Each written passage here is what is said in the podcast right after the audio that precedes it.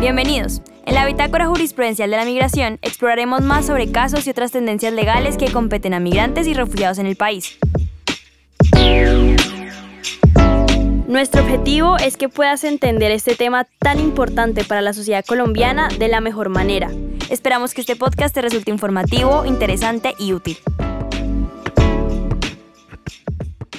¿Qué pasó con el caso MKM versus Australia?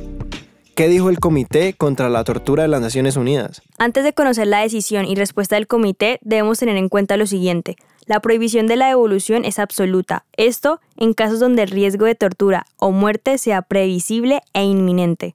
Asimismo, la carga de la prueba recae generalmente en el autor o accionante, pues es quien debe presentar un caso defendible para demostrar que corre un riesgo previsible real y personal. No obstante, ello no exime al Estado parte, como al australiano, de la obligación de determinar por los medios posibles si existen razones para creer que dicha persona estaría en peligro de ser sometido a tortura si fuera devuelto. Cabe aclarar que un trato cruel, inhumano y degradante también es la imposibilidad de recibir tratamiento para los problemas de salud mental, una discapacidad o enfermedad catastrófica. Teniendo esto claro, el comité considera que en las circunstancias particulares de este caso, la expulsión del hombre a Afganistán constituye una vulneración de la Convención contra la Tortura y otros tratos o penas crueles, inhumanos o degradantes. De igual forma, resaltan que el Estado australiano no realizó correctamente la revisión del caso, pues no tuvo en cuenta informes que exponen la complicada situación de seguridad en el país de origen. Y posteriormente, descartaron los exámenes psicológicos que certifican las afectaciones y traumas que tuvo el hombre por todo lo vivido. Esta historia muestra los desafíos que enfrentan los solicitantes de asilo y refugiados en todo el mundo, y la importancia del debido proceso y el principio de no devolución para garantizar la equidad procesal y la protección de los derechos humanos. Por lo que si quieres conocer más acerca del debido proceso y el principio de no devolución,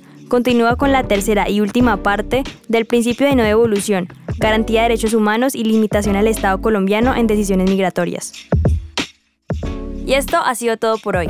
Esperamos que hayas disfrutado este episodio tanto como nosotros al crearlo. Nos vemos en el próximo episodio.